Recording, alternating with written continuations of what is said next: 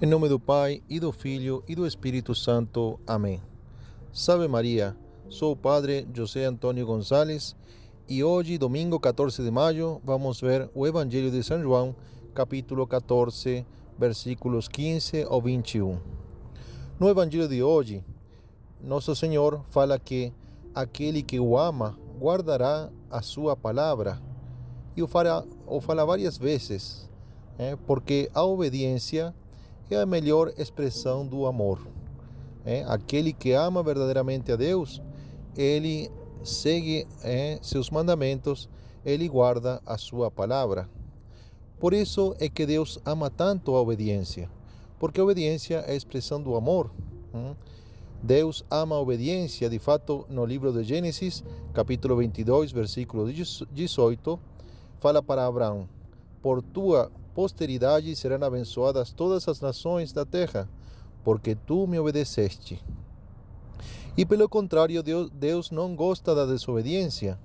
É, quando Saul desobedeceu a Deus, Deus falou no livro de Samuel, primeiro livro, capítulo 15, versículo 23, diz assim: Porque rejeitaste a palavra do Senhor, ele te rejeitou.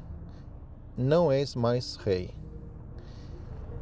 E assim como a obediência é manifestação do amor a Deus, Cristo veio para obedecer, para manifestar seu amor a Deus através da obediência.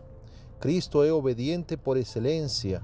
Ele desceu do céu não para fazer sua vontade, mas a vontade daquele que o enviou, como fala eh, o Evangelho de São João, capítulo 6, versículo 38, e a carta aos Hebreus, capítulo 10, versículos 5 e 7.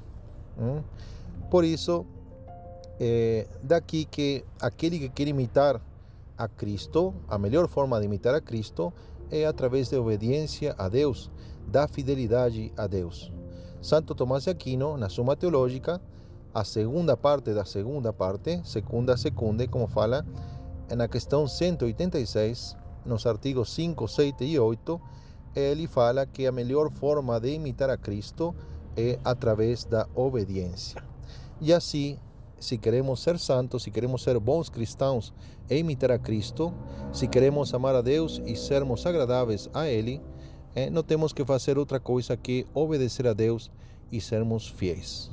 Pedimos a Nossa Senhora que nos conceda a graça de sermos fiéis e obedientes a Deus e desse modo mostrar nosso amor por Ele. Amém, assim seja.